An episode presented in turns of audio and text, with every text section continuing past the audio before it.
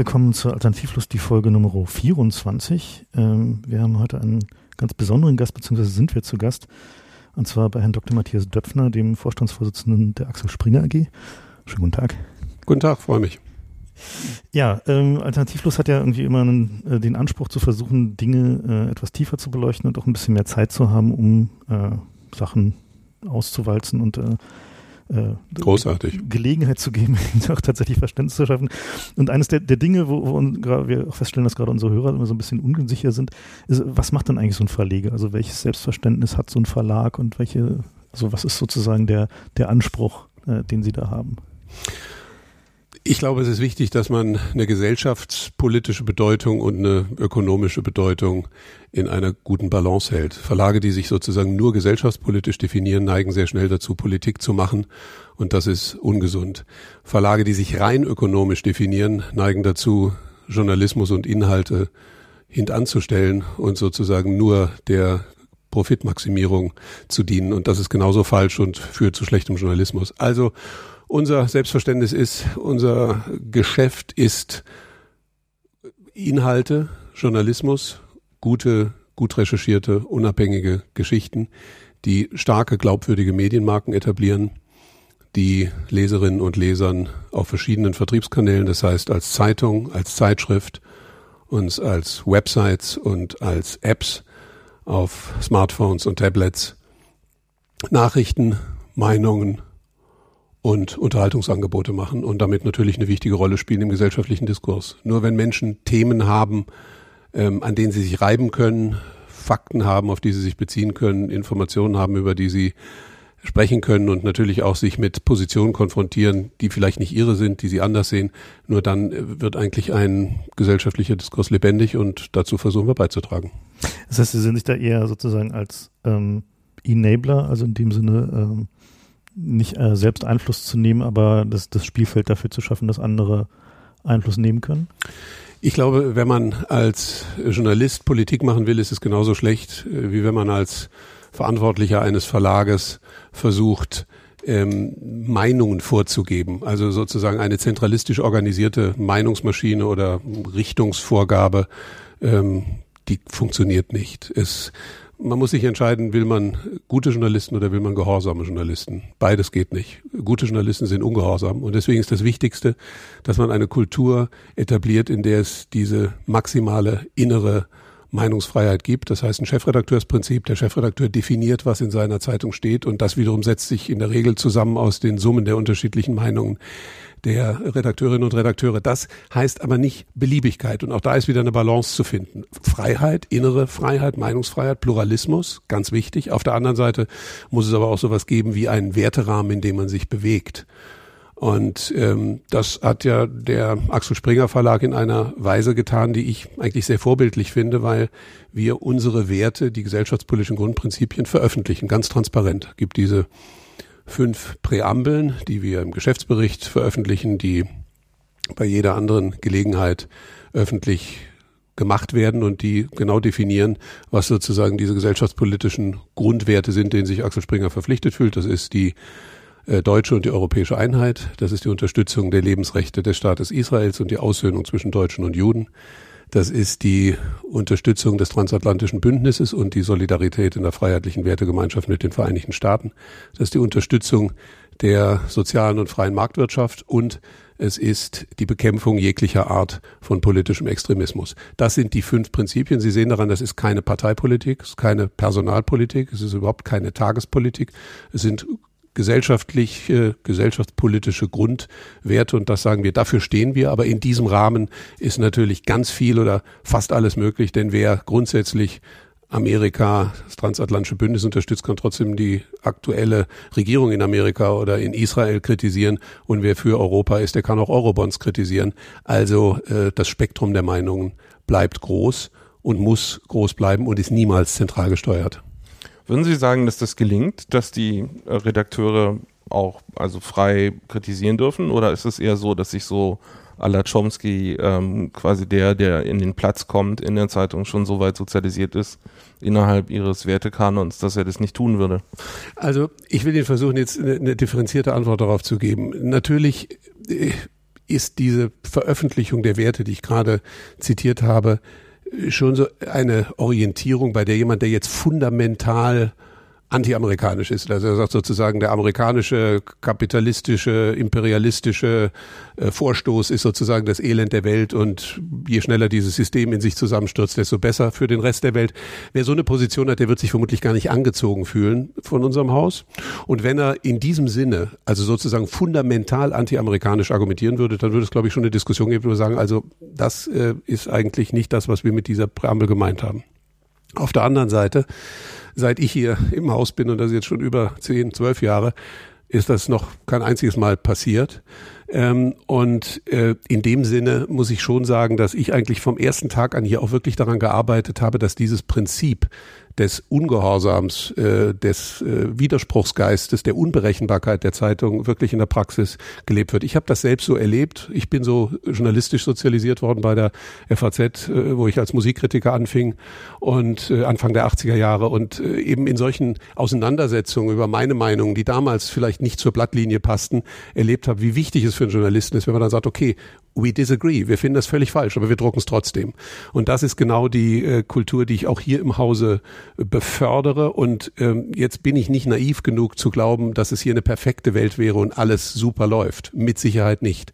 Aber eines sage ich mittlerweile auch mit allem Selbstbewusstsein, das vielleicht nicht ins Klischee passt. Ich habe schon in mehreren Verlagen gearbeitet und beobachte, wie in anderen Häusern gearbeitet wird und höre von Journalisten, was sie in anderen Häusern erleben. Ich glaube, dass Axel Springer im Moment in Deutschland der vielleicht liberalste, freiheitlichste Verlag ist und wo wirklich die Journalisten das Gefühl haben, dass sie schreiben können, was sie für richtig halten.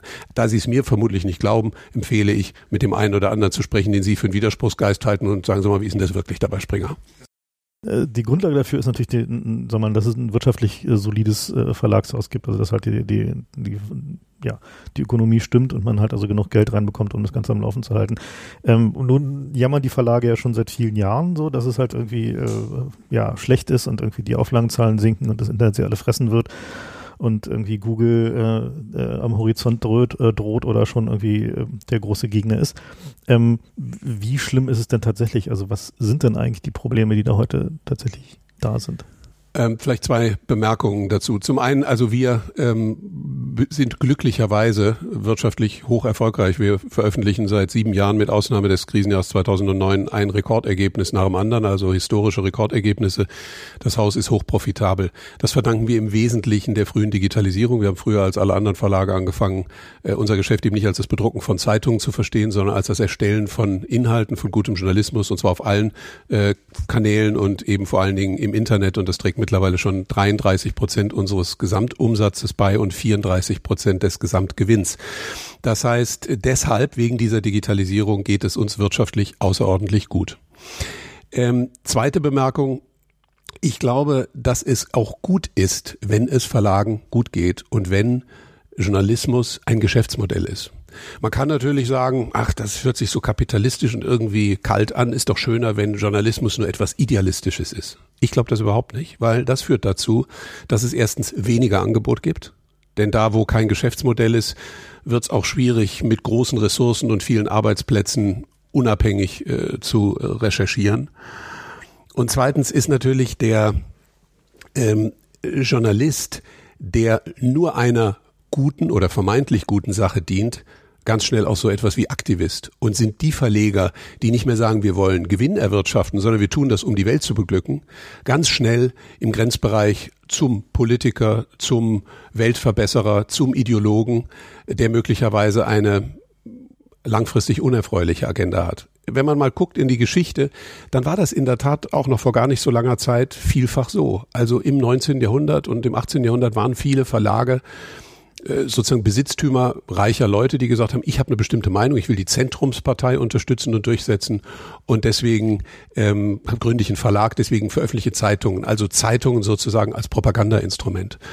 Und das, glaube ich, funktioniert heute Gott sei Dank nicht mehr. Es funktioniert vor allen Dingen auch in der digitalen Welt äh, nicht mehr so leicht. Und äh, deshalb glaube ich, ist es ganz gesund, wenn es eben neben diesem inhaltlichen Wollen auch das ökonomische Müssen gibt, weil das Verlage zu einem Pragmatismus zwingt und äh, ihnen sozusagen diese ideologische, politische Weltverbesserer-Dimension nimmt.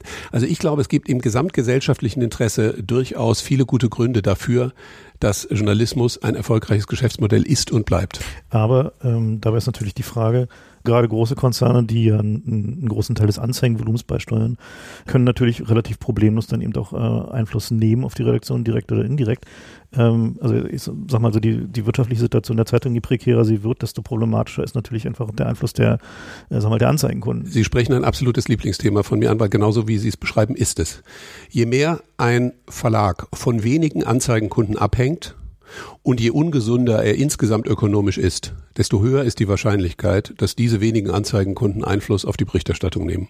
Und man muss leider sagen, dass das an der einen oder anderen Stelle heute schon der Fall ist. Die Versuche werden immer wieder gemacht, tausche ein paar Anzeigen gegen nette Berichterstattung. Und das ist das Ende von glaubwürdigem, unabhängigem Journalismus. Und deshalb ist es so wichtig, dass Verlage wirtschaftlich erfolgreich sind und unabhängig sind. Und übrigens auch deshalb ist es so wichtig, dass sie nicht nur auf Anzeigeneinnahmen äh, angewiesen sind, sondern dass sie auch vor allen Dingen als zweite große Erlösquelle den zahlenden Leser haben, der mit dem äh, Geld, das ihm diese Art von Journalismus wert ist, dazu beiträgt, dass Anzeigen nur ein Teil der Einnahmen sind und dass es sich dann ein Verlag eben leisten kann, gegenüber einem Anzeigenkunden völlig unabhängig aufzutreten und zu sagen, das machen wir nicht. Ich kann Ihnen sagen, in unserem Haus spielt das eine sehr große Rolle. Wir haben sehr früh schon ähm, im Jahr 2003 eingeführt Leitlinien zur Sicherung der journalistischen Unabhängigkeit. Und da haben wir es unseren Journalisten regelrecht verboten, mit Anzeigenkunden Gespräche über irgendwelche äh, Berichte zu führen und ganz harte Grenzen gezogen und gesagt, sobald ein Journalist von einem Anzeigenkunden sich einladen lässt oder irgendwelche Geschenke annimmt oder irgendwelche Absprachen trifft, ist das ein harter Verstoß gegen unsere Leitlinien. Und äh, wir haben übrigens auch schon die ein oder andere konkrete Erfahrung gemacht. Ich will jetzt keine konkreten Namen nennen, aber wo große Anzeigenkunden uns gesagt haben, wir haben uns so über ihre Berichterstattung geärgert, wenn sie das nicht abstellen, kündigen wir sämtliche Anzeigen bei ihnen. Dann haben wir gesagt, gut, dann müssen sie das tun, haben weiter berichtet, dann haben die tatsächlich alle Anzeigen gekündigt. Und dann haben wir einfach weitergemacht. Nicht aggressiver als vorher, nicht milder als vorher, einfach weitergemacht. Und nach ein paar Monaten kamen sie wieder zurück, weil sie nämlich gemerkt haben, äh, dass sie einen Fehler gemacht haben. Also ich glaube, ein selbstbewusster Verlag, der sich von solchen Druck- und Drohversuchen nicht einschüchtern lässt, schützt am Ende sein Geschäftsmodell und das Geschäftsmodell basiert auf unabhängigem, unberechenbaren Journalismus, der auf die Wünsche von Anzeigenkunden keine Rücksicht nimmt. Und wie, wie ist denn momentan das Verhältnis? Also wie viel Prozent der Einnahmen kommen denn noch aus Anzeigen und wie viel aus äh, Beteiligung direkten Einnahmen? Bei uns ziemlich genau 50-50. Die Hälfte der Einnahmen kommt aus dem Anzeigengeschäft, die andere Hälfte kommt aus dem Vertrieb. Also das heißt mhm. vom Abonnenten oder vom zahlenden Käufer, der äh, am Kiosk oder für eine App eben etwas bezahlt. Und wie ist das im Rest des deutschen Verlagswesens? Etwas stärker zugunsten des äh, der Anzeigenerlöse. Also wir haben einen relativ ungewöhnlich hohen äh, Vertriebserlösanteil. Aber die deutschen Verlage sind äh, da wiederum generell auch ähm, stärker noch von Vertriebserlösen äh, abhängig oder stärker auch durch Vertriebserlöse unabhängig gemacht, so muss man es ja eigentlich sagen, als das äh, beispielsweise viele Verlage in Amerika sind, wo teilweise die Anzeigenerlöse bis zu 80 Prozent betragen.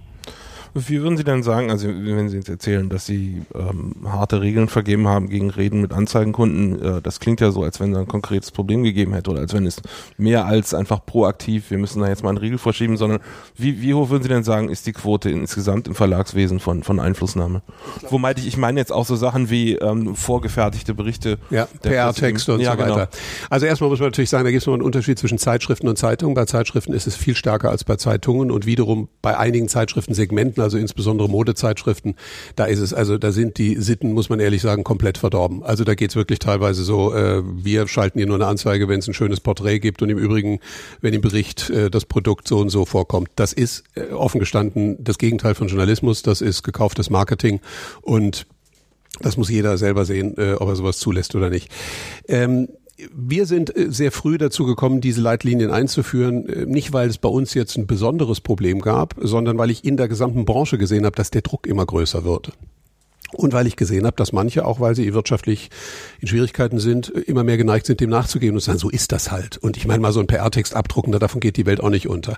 Und deswegen haben wir gedacht, jetzt ziehen wir hier einen Riegel ein. Das ist damals ziemlich belächelt worden, auch bei uns im Unternehmen ein bisschen so, dass jetzt der Moraltrip vom Vorstandsvorsitzenden glaubt er jetzt nur, weil wir mal ein gutes Jahresergebnis haben, dass er sich das leisten kann und so. Und ich habe immer gesagt, es geht nicht um Moraltrip. Es geht erstens mal um eine wirklich äh, um eine, um eine Frage des Grundanstands und sozusagen eine Grundlage von unabhängigem Journalismus. Und es geht aber auch um den Schutz unseres Geschäftsmodells. Weil wenn ein Anzeigenkunde lernt, dass er mit einem, mit einer kleinen Incentive-Reise äh, wohlmeinende Berichterstattung billiger erkaufen kann als mit einer Anzeige, dann wird er lieber Redakteure bestechen, als Anzeigen zu schalten.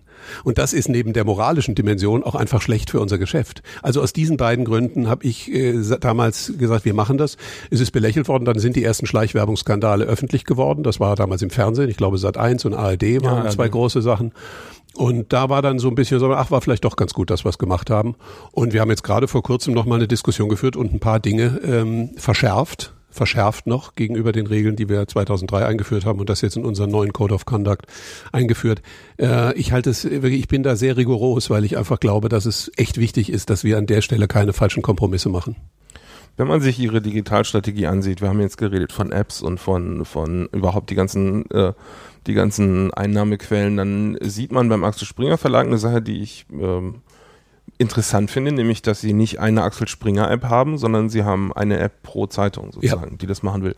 Und auch die Strategien der einzelnen Zeitungen sind alles andere als identisch. Sie haben da durchaus Spielraum in den einzelnen Redaktion. Ist das Absicht oder warten Sie, ist das so eine Art, wir gucken mal, wer gewinnt und das machen wir dann hausweit oder ist das? Nein, das ist Absicht. Und zwar äh, sowohl inhaltlich journalistisch als auch strategisch, wenn es jetzt um die Digitalisierung geht. Also inhaltlich ist dieser Pluralismus genau wichtig aus den Gründen, die wir ganz am Anfang besprochen haben. Das sehen Sie bei uns immer wieder. Also die Welt sagt, äh, der Türkei-Beitritt in die EU ist falsch. Die Bildzeitung sagt, der Türkei-Beitritt äh, in die EU ist richtig und muss so schnell wie möglich passieren. Die Bild-Zeitung hat äh, im vorletzten US-Präsidentschaftswahlkampf den einen Kandidaten gepusht, die Bild am Sonntag genau den anderen und äh, die Welt hat äh, ein Pro und Contra gemacht und die Welt am Sonntag hat gesagt, wir halten uns da ganz raus, wir sollten überhaupt nichts dazu sagen, wer der bessere Präsident ist. Da sehen Sie in wunderbarer Weise äh, Pluralismus, der sich einfach äh, so ergibt. Und genauso wie wir es mit dem Journalistischen machen, so äh, machen wir es eben auch strategisch, wenn es jetzt darum geht, neue äh, Geschäfte, die sich entwickeln oder neue Vertriebskanäle, die sich entwickeln, ähm, zu erschließen. Wir wissen es doch nicht, wie es wirklich läuft. Wir wissen nicht, was ist die beste App. Also nehmen Sie mal das Beispiel App. Die Bild und die Welt haben eine App gemacht. Die Bild hat eine hochgradig sophisticated App gemacht. Sehr verspielt übrigens auch auf einer äh, Spiele äh, Programmierung äh, sogar basierenden äh, Technologie. Und äh, die Welt hat eine ganz, ganz einfache, sehr stark fast einer traditionellen Zeitungsoptik angelehnte App gemacht. Völlig unterschiedliche Konzepte, ästhetisch und inhaltlich. Und es war interessant äh, zu sehen, dass plötzlich an der Stelle sogar die Welt, der Weltansatz, anders als wir es vermutet hätten, besser funktioniert hat. Und genauso machen wir es auch, wenn es jetzt darum geht, ähm, Bezahlmodelle auszuprobieren, ähm, Technologien äh, auszuprobieren. Ähm, da wir nicht wissen, was richtig ist, ist es doch viel klüger, parallel unterschiedliche äh, Wege auszuprobieren. Und wenn man dann merkt, das eine funktioniert gar nicht, aber das andere immer wieder, dann ist es natürlich wahrscheinlich, dass das auch intern äh, dann äh, kopiert wird und dass mehr sich in diese Richtung entwickeln. Aber das ist dieser, glaube ich, ganz gesunde Trial-and-Error-Prozess. Sehen Sie denn schon, dass die, ob die Paywalls funktionieren? Ja, Moment, Paywall in dem Sinne gibt's ja noch gar nicht. Äh, was wir ja nur gesagt haben, dass wir erstmal im ersten Schritt ähm, äh, auf den mobilen Angeboten, das heißt auf den Tablet-Apps und auf den Smartphone-Apps äh, grundsätzlich äh, äh, keine kostenlosen Angebote machen.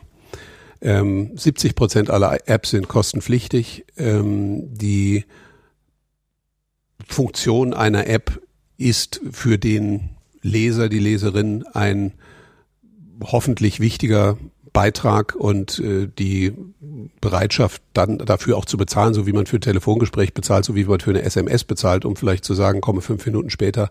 Äh, wenn wir nicht das Selbstbewusstsein haben, dass man auch für das, wofür wir von morgens bis abends arbeiten und ein paar hundert Leute in Bewegung sind und hohe Recherchekosten äh, und Reisekosten und äh, Layoutkosten und äh, andere Produktionskosten aufgewendet werden, wenn wir nicht das Selbstbewusstsein haben, dafür auch ein bisschen Geld zu nehmen, dann sollten wir eigentlich unsere Tätigkeit einstellen.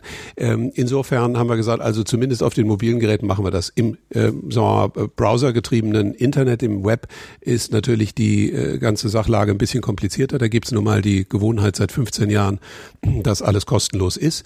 Diesen Fehler haben die Verlage, haben wir Verlage selber gemacht. Keiner hat uns dazu gezwungen. Äh, das hat damit zu tun, dass leider von vielen Verlagen auf der Welt das Internet komplett unterschätzt worden ist. Man hat gedacht, naja, das ist so ein nettes Marketing-Tool, damit kann man vielleicht ein paar mehr Zeitungen verkaufen. Und man hat nicht erkannt, dass die Digitalisierung von Informationen und von Inhalten eine erdrutschartige Veränderung in der Medienlandschaft bedeutet und dass das die Leseangebote der Zukunft sind. Und deswegen gibt es jetzt im Moment dieses Umdenken weltweit. Es ist wirklich ganz interessant, das zu beobachten, wie das ganz dezentral an verschiedensten Stellen passiert, dass man sagt, wenn immer mehr die klassische Funktion der Zeitung oder Zeitschrift ersetzt wird durch digitale Angebote, dann müssen wir auch Wege finden, unsere Leserinnen und Leser davon zu überzeugen, äh, dafür zu bezahlen. Und dazu ist zuallererst mal nötig, dass man wirklich attraktive Inhalte bietet und sie so aufbereitet, wie sie eben auch der User äh, haben möchte dass man äh, zweitens extrem einfache Bezahlmodelle anbietet, die nicht äh, kompliziert und langwierig äh, sind, sondern die wirklich sehr schnell und einfach zu bedienen sind. Und dann kommt es natürlich auch noch darauf an, dass man einen rechtlichen Rahmen hat, äh, dass man eben auch wirklich die Möglichkeiten hat, dann seine äh, eigenen Inhalte äh, tatsächlich auch zu äh, vermarkten. An diesen drei Voraussetzungen wird im Moment gearbeitet und ich glaube, wir werden so eine schrittweise Veränderung sehen und wir als Verlag haben uns entschieden, auch hier verschiedene Sachen auszuprobieren.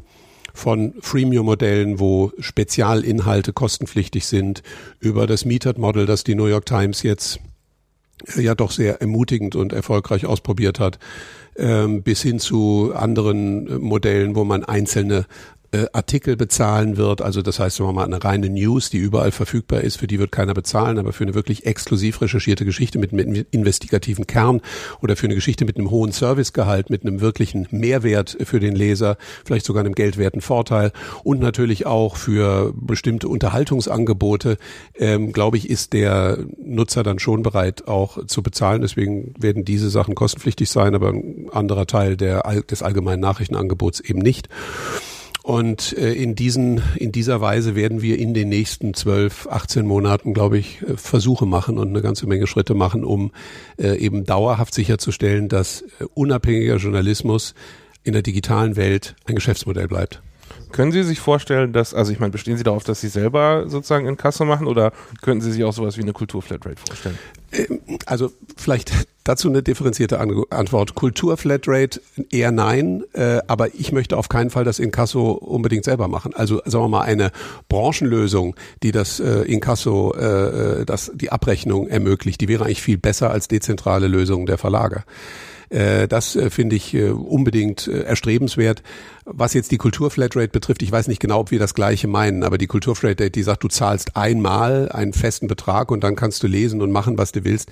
Das ist, glaube ich, schwierig, weil sich natürlich die Inhalteanbieter im Wettbewerb befinden und auch weiter befinden müssen. Und das ist ja das, was sozusagen die ganze Verlegerbranche über Jahrhunderte wachgehalten hat und Journalisten angetrieben hat, rauszugehen und Fotografen angetrieben hat, rauszugehen und die besten Fotos zu machen. Wenn das nach sozialistischem Prinzip für alle gleich vergütet wird, egal was, wie viel gelesen wird, nee, dann gibt es, ja glaube ich, diesen Anreiz nicht mehr. Nee, nee, der Hintergrund ist ja, das ist ja die, der Verteilungsschlüssel im Hintergrund. Also die Frage ist, jeder zahlt gleich viel, aber im Hintergrund wird so verteilt, je nachdem, was wie häufig, was wie attraktiv ist. Also die Frage wäre jetzt weniger, ähm, also bestehen Sie quasi pro Klick auf Bezahlung oder wäre so eine Flatrate schon okay? Und Nein, also in dem Sinne, wie Sie es jetzt gerade definiert haben, ist auch so eine Flatrate diskutierbar. Ich, ich sage nochmal, wir sind da wirklich nicht festgelegt. Entscheidend ist, dass ähm, sichergestellt sein muss, dass in einer Welt, in der nach meiner Einschätzung in gar nicht so ferner Zukunft der Großteil, der bedeutende Teil der Inhalteangebote in der digitalen Welt gelesen wird.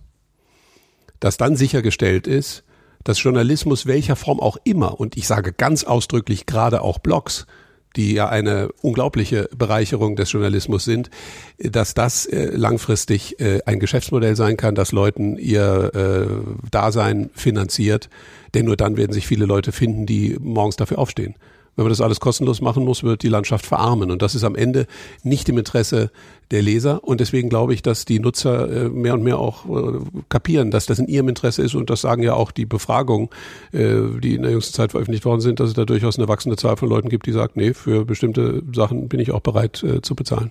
Ja, eines der, der Dinge, die ja da gerade in der Debatte sind, ist dieses sogenannte Leistungsschutzrecht, was ja durchaus auch von Ihrem Hause relativ stark angetrieben wurde. Ähm, weil Sie gerade Blogger sagten, die, äh, die große Befürchtung, die ja da besteht, ist, dass äh, damit ja quasi ein Großteil der Blogosphäre, die sagen wir, sich mit der deutschen Presselandschaft beschäftigt, äh, austrocknet, weil sie halt einfach nicht mehr äh, in, der Lage ist, in der Lage ist, äh, ohne Lizenzzahlungen zu äh, zu zitieren oder halt irgendwie äh, zu kommentieren. Moment, also das sehe ich nun gerade völlig anders. Ich glaube, dass das Leistungsschutzrecht, so wie wir es propagiert haben und so wie es jetzt nach meiner Kenntnis auch in dem Gesetzesentwurf definiert ist, sehr wohl auch für Blogger hoch attraktiv ist und Blogger, Bloggern eine, eine sichere Einkommensbasis sichert. Also wenn Sie Blogger sehen als primär Menschen, die originär Inhalte kreieren, die kluge Gedanken, kluge Beobachtungen, kluge Recherchen ähm, betreiben und veröffentlichen, dann werden sie bei einer gewerblichen Verwendung ihrer Inhalte, und nur darüber reden wir im Leistungsschutzrecht, also äh, private äh, Nutzer, die etwas äh, kopieren, äh, sind davon ja gar nicht betroffen. Aber gewerbliche Nutzer, die das dann verwenden, was ein Blogger schreibt. Also nehmen wir mal an, einen Blog über Finanzprodukte, äh, ja, oder einen Blog über äh, Fußball.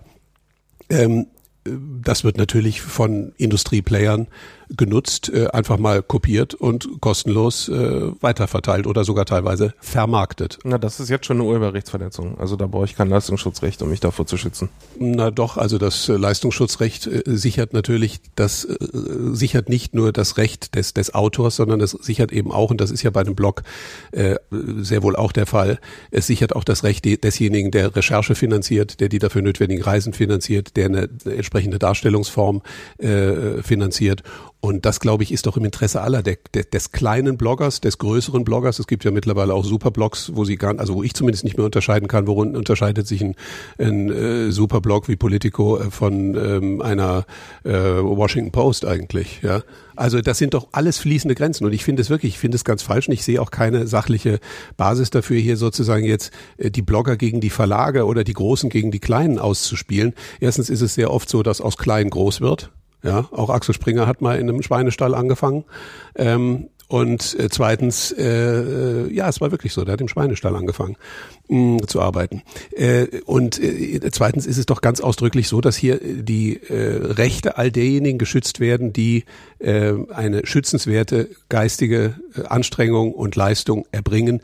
Und sie sollen geschützt werden vor denen, die sie gewerblich, also zur eigenen Gewinnerwirtschaftung weiter verbreiten. Nichts anderes will das Leistungsschutzrecht. Naja, also wenn ich mir jetzt diesen, diesen Entwurf genauer angucke, dann sehe ich halt irgendwie zum einen, dass er extrem unscharf ist. Also dass halt genau die Definition zum Beispiel von gewerblich ist so dermaßen schwammig, dass also es halt irgendwie quasi unmöglich zu sagen, zum Beispiel Felix Blog irgendwie, ob es gewerblich ist oder nicht. Also ich meine, du machst irgendwie zum größten Teil Kommentare auf auf Presseberichte, so mit kurzen ja, Ausrissen? Ne? Also ich muss sagen, dass ja? ich den Eindruck habe, im Moment haben wir so eine Art Utopie, die wir leben können, weil jeder Zugriff auf alle Informationen hat. Und äh, dadurch ergibt sich überhaupt die Möglichkeit, einen Aggregator zu führen in der Mitte, der auf die linkt, die wichtig sind und damit einen Beitrag zur Meinungsbildung schafft. Aber wenn ich jetzt für meine Quellen bezahlen muss, also jetzt unabhängig vom Leistungsschutzrecht schon im Vorfeld, wenn ich jetzt eine, eine Paywall vor jeder Quelle habe, ja. dann werde ich mir ein paar aussuchen, von denen ich äh, ein Vorurteil habe, dass die gut sind und den Rest werde ich gar nicht mehr zur Kenntnis nehmen. Aber das will doch das Leistungsschutzrecht gar nicht. Also gerade verlinken können Sie weiterhin und gerade äh, Quellen können Sie natürlich äh, besonders gut verwenden, ohne in irgendeiner Weise ins Leistungsschutzrecht zu gefallen, weil das ja schon alleine unter dem Rubrum bibliografischer Hinweis Ihnen absolut unbenommen ist, das zu tun. Wenn Sie äh, eine Überschrift oder ein Textelement nehmen, benutzen und die Quelle nennen, dann ist es schon alleine durch den Hinweis des Bibli durch den bibliografischen äh, Charakter äh, außerhalb des Leistungsschutzrechts. Also ich glaube wirklich nicht, das ist vielleicht ein Missverständnis, das man auflösen muss. Ich glaube nicht, dass das Leistungsschutzrecht, so wie es jetzt im Gesetzesentwurf definiert ist, die Rechte oder die Möglichkeiten der Blogger beschneidet, sondern im Gegenteil, ich glaube, dass es Good News ist für alle Blogger, weil es ihnen eine ähm, wirtschaftliche Basis verschafft, die sie äh, im Moment nicht hätten. Und äh, deswegen ist es meines Erachtens für, für den kleinen Blogger genauso gut wie für den Großverlag. Es ist eine, eine Grundsatzfrage, ob wir es zulassen wollen, dass hier eben auch große Player, große Aggregatoren ähm, hergehen können und in systematischer Weise Rechercheleistungen, äh, intellektuelle Anstrengungen anderer nehmen können und sie in einem anderen Kontext vermarkten. Das, äh, finde ich, ist ein Problem, weil es langfristig dazu führt, dass es nicht mehr viele geben wird, die sich diese Anstrengung, diese unabhängige Recherche noch überhaupt leisten können. Und damit verarmt die Landschaft und das ist auch nicht gut äh, für die Nutzer. Also, das soll geschützt werden und es ist nicht. Google News? Unter anderem, absolut. Nicht nur, aber in der Tat auch. Und es gibt ja mittlerweile auch ein paar ganz positive, auch freiwillige Beispiele, dass sich zum Beispiel jetzt Flipboard und die New York Times eben darauf geeinigt haben, dass hier äh, tatsächlich äh, Gebühren bezahlt werden für die Inhalte, die verwendet werden. Das zeigt doch auch, dass da was Positives in äh, Bewegung ist. Also ich finde äh, wirklich diesen Kulturpessimismus sozusagen, äh, also ich glaube, wir sind ja alle ein bisschen weiter, dass wir sagen, also nur noch eine Welt, in der alle Inhalte gratis sind, äh, erwirkt Demokratie, Freiheit und äh, Humanismus, dass das eine Utopie ist, die also krachend zusammenkrachen muss, weil laut zusammenkrachen muss, weil das ist ja nun ganz klar etwas, was nicht funktionieren kann, weil wenn für diese Dinge nicht mehr bezahlt wird, dann wird es auch irgendwann nicht mehr erstellt werden. Also brauchen wir differenzierte Lösungen. Und ich glaube einfach, dass das Leistungsschutzrecht, wir sind nicht mit allem zufrieden, was da jetzt in dem Gesetzesentwurf drin steht. Äh, das ist äh, aber zumindest ein Schritt in die richtige Richtung. Ich glaube, er stärkt alle Urheber, er stärkt alle, die äh, Inhalte und in das Erstellen von Inhalten investieren und äh, ist insofern äh, ein, ein, ein, guter Schritt. Also wenn man sich, wenn man sich mal anguckt, wie die juristische Meinung gerade sich dazu entwickelt, dann haben wir eine, eine komplette Spaltung. Äh, zum einen gibt es halt die Juristen, die meistens in Verlagsdiensten sind, die sagen, alles super, so wie sie sagen. Ähm, und dann gibt es halt die, die kritischen Juristen, die sagen halt so, nee, also das Problem dabei ist halt, zum einen ist die genaue Ausgestaltung, also wann gilt ein Blog als kommerziell, ab wann muss für welchen, welche Inhalte gezahlt werden, also wie, wie groß kann sozusagen ein Schnipsel sein oder sich dafür Lizenzzahlungen äh, leisten muss. Äh, und dies, dass diese Ausgestaltung im Zweifel wieder dem Landgericht Hamburg obliegt, äh, wo halt am, am Ende halt einfach einen, äh, sag mal, eine, eine Rechtsunsicherheit über eine gewisse Zahl von Jahren entstehen wird, die dazu führen wird, dass eben der Diskurs fraktioniert, dass also wir äh, dahin kommen werden, dass also Felix zum Beispiel irgendwie im Zweifel halt äh, Verlage nicht mehr zitieren wird, also beziehungsweise Verlagsprodukte nicht mehr zitieren wird und kommentieren wird, die äh, das Leistungsschutzrecht durchsetzen und halt eben dadurch, dass eben diese eine ne, ne, ne extreme Unklarheit schon, wenn man schon diesen Kommentar liest zu diesem, zu diesem Leistungsschutzrecht. So, da stellt sich raus, äh, offensichtlich wissen die selber nicht, was sie eigentlich wollten. Ja? Naja, man kann aber auch jetzt so einen Prozess überfordern, indem man sagt, äh, es muss sozusagen jede kleine Unschärfe sofort aufgelöst werden, dann wird nie irgendein Gesetz ergehen und dann wird es nie einen Schritt geben. Ich will nur noch mal eines festhalten, weil Sie es eben auch noch mal wiederholt haben. Da liegt echt ein Missverständnis vor. Felix von Leitner wird völlig unbeschränkt weiter zitieren können und benutzen können, Überschriften, Texte, solange er sie entweder selbst eintippt. Deswegen ist ja zum Beispiel auch Twitter überhaupt nicht davon betroffen, wenn ich bei Twitter irgendwas eingebe. Äh, ist das, fällt das nicht unter Leistungsschutzrecht, weil ich muss es ja selbst eintippen und deswegen ist es egal, ob ich es mir selber ausgedacht habe oder, oder jetzt einen klugen Gedanken von Herrn Rieger weiter verbreite. Und äh, wenn er es in seinem äh, Blog macht, dann ist es dann nicht vom Leistungsschutzrecht erfasst oder wird es dann nicht äh, angegriffen, wenn er die Quelle nennt. Und das ist doch sowieso journalistisch sauber. Das machen Sie doch ohnehin das mache ich ohnehin, ja. ja. Aber stellt sich zum Beispiel die Frage, nehmen wir an, ich mache jetzt, ich blende eine Werbung ein, bin ich dann gewerblich? Ich glaube, wenn Sie, sagen wir mal, systematisch äh, mit der Verwertung anderer äh, Leute Inhalte ein Geschäft machen, dann fallen sie in, diesen, in diese Kategorie gewerblich. Und der eigentliche Grund des Leistungsschutzrechts ist doch nicht der Blogger, der vielleicht zwei Anzeigen äh, in seinem Kontext äh, hat und deswegen hat er immer noch äh, das Recht, den bibliografischen Hinweis vorzunehmen, so wie wir es eben gerade besprochen haben, sondern das Ziel ist, dass ein großer Konzern wie Siemens oder die Deutsche Bank, die systematisch etwas, was sich äh, Journalisten im Schweiß ihres Angesichts äh, als sozusagen Recherche und investigative Arbeit äh, leisten können, weil es einen Verlag gibt, der dafür bezahlt, dass diese großen Konzerne das einfach verwenden finden und es äh, einfach kostenlos verbreiten. Oder zweiter Fall, dass eben ein Aggregator einfach sagt, mein Geschäftsmodell basiert einfach nur auf klauen und im anderen Kontext vermarkten. Und das ist eine Imbalance, an der können wir kein Interesse haben. Und wenn das dann eben läuft wie bei Flipboard und der New York Times, dann ist es für mich äh, vorbildlich und in diese Richtung meine ich, wird es sowieso laufen. Äh, wenn aber wir dauerhaft eine juristische Situation schaffen, in der eigentlich derjenige, der noch in die Erstellung von Inhalten investiert, der Dumme ist weil er diese Inhalte gar nicht mehr schützen kann, sondern kaum hat er sie äh, digital scharf gestellt, nehmen Sie fünf Konkurrenten und vermarkten sie in Ihrem Kontext. Äh, dann, glaube ich, wird es äh, eine Verarmung der inhaltlichen Landschaft geben. Und wir brauchen da differenzierte Lösungen. Und Herr Rieger, ja, wahrscheinlich haben Sie sogar recht, äh, das Leistungsschutzrecht ist nicht das Ei des Kolumbus da könnte manches äh, noch äh, besser definiert sein und so weiter. Mag sein, finden auch wir Verlage. Wie gesagt, wir sind ja auch nicht zufrieden. Aber wir sind zumindest froh, dass es ein Schritt in die richtige Richtung ist. Und deswegen wäre es jetzt, glaube ich, falsch, äh, da so eine Spaltung aufzumachen und zu sagen, äh, das ist nur gut für die und für die ist es nicht gut. Es ist für alle gut, die in äh, gute Inhalte investieren.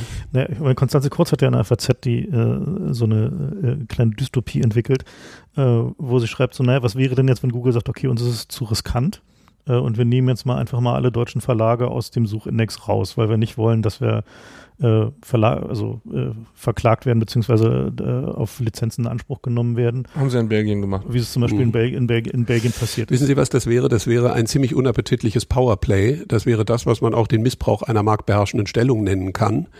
Und das wäre ein interessanter Beleg dafür, dass es allerhöchste Zeit ist, durch ein Leistungsschutzrecht äh, solche Missbräuche von Macht einzudämmen. Ich sehe das aber gar nicht so, weil ich glaube, dass auch hier die Polarisierung äh, Google ähm, ist der Böse. Ich sehe das nicht so. Wir Verlage, äh, wir oder alle, die mit Inhalten sich befassen, profitieren natürlich auch sehr von Google und kriegen durch Google Traffic.